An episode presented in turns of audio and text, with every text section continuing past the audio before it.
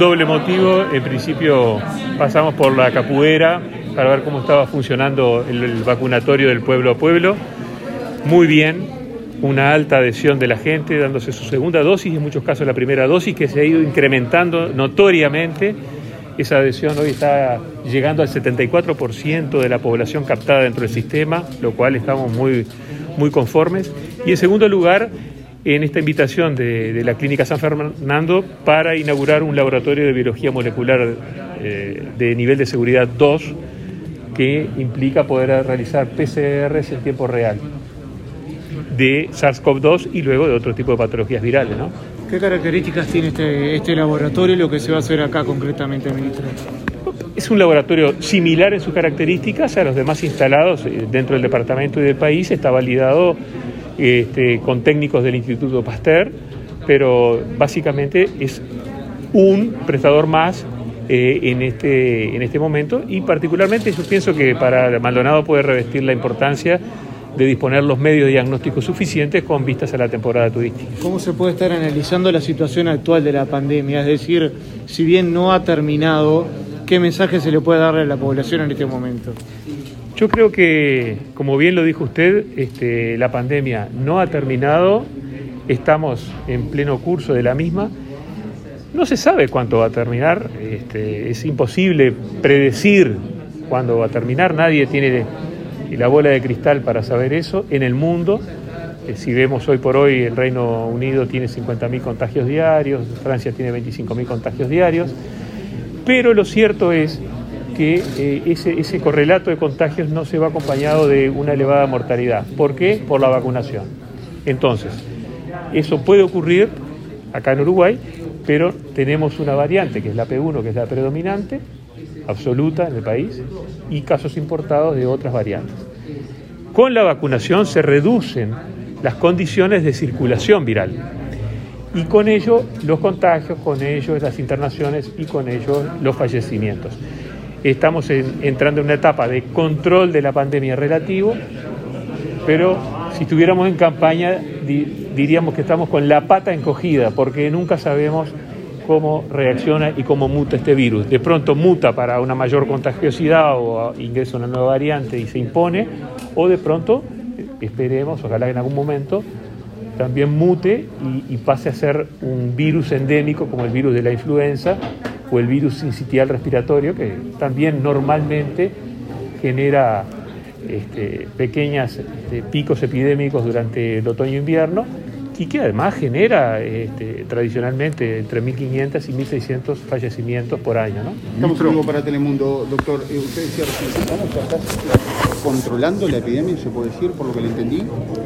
Lo que estamos es con mejores niveles, ¿verdad? En cuanto a contagios, ustedes lo han visto perfectamente. Cuando fue el acto del GACH, se mencionara, el propio Radi me mencionó, Paganini, que había que estar en torno de los 200 casos diarios y menos del 2% en test positivo, en el ratio de test positivo sobre test realizados.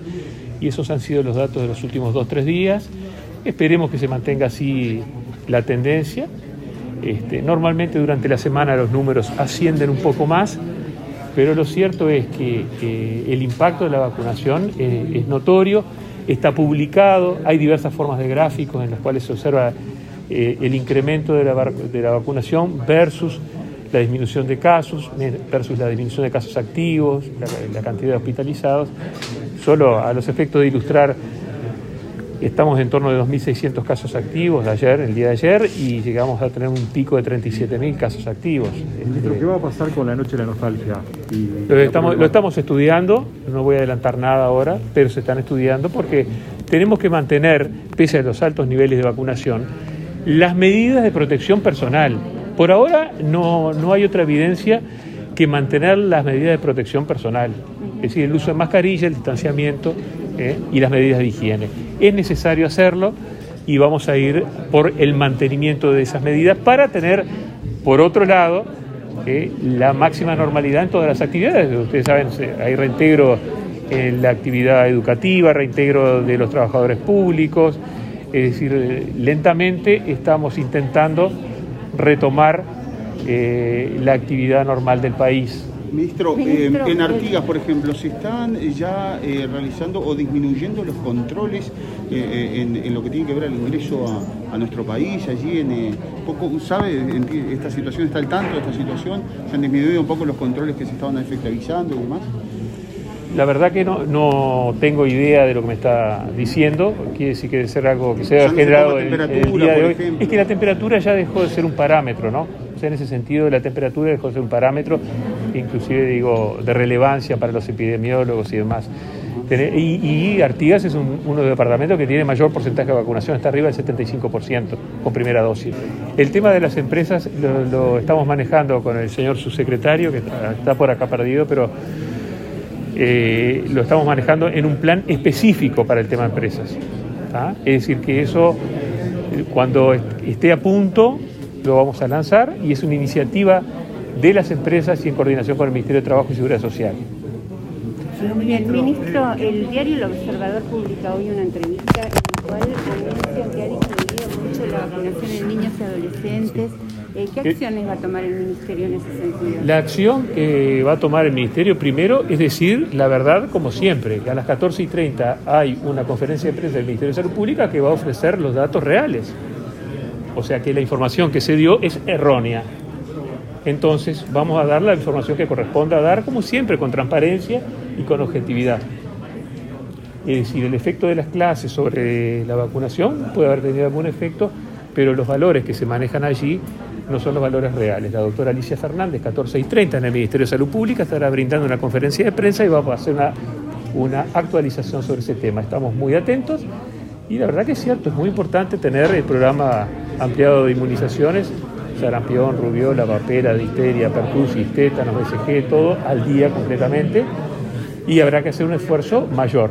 También esto ha implicado la mayor campaña de vacunación de la historia del país, con más de 6 millones de dosis dadas entre vacuna contra coronavirus y vacuna antigripal. Ustedes se imaginan que con los escasos recursos de vacunadores que tenía el país, eh, ha requerido medidas extraordinarias para situaciones extraordinarias.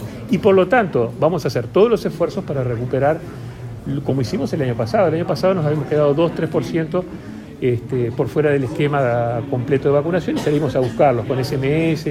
nosotros nos ingeniamos y vamos a hacer todo lo necesario para que las personas cumplan con su carnet de vacunación y los primeros responsables acá son los padres. ¿eh? Y en esto apelo mucho a la responsabilidad eh, maternal y paternal de estar atrás de que sus hijos mantengan esa vacunación al firme, porque como sabemos, evita que se enfermen de enfermedades que hoy por hoy no son prevalentes en el país. Turi- eh, ministro, hábleme del turismo de vacunas. ¿Cómo va a ser acá en un lugar tan importante para, para el país y, y Bueno. que trascienda a nivel internacional? No, yo creo que eso es una iniciativa de, de- y alguna inquietud del ministro de Turismo y de, del intendente de, de Maldonado, pero a la autoridad sanitaria nacional le compete la sanidad nacional. Es decir, todas las personas que viven dentro del territorio, sean con nacionales, residentes, eh, eh, personas extranjeras sin la documentación aún al día, nos hemos ocupado de todo ello. Ahora, yo creo que ya una decisión de ese nivel excede las potestades del Ministerio de Salud Pública y estaría en un nivel de presidencia o de Consejo de Ministros a resolver en ese sentido.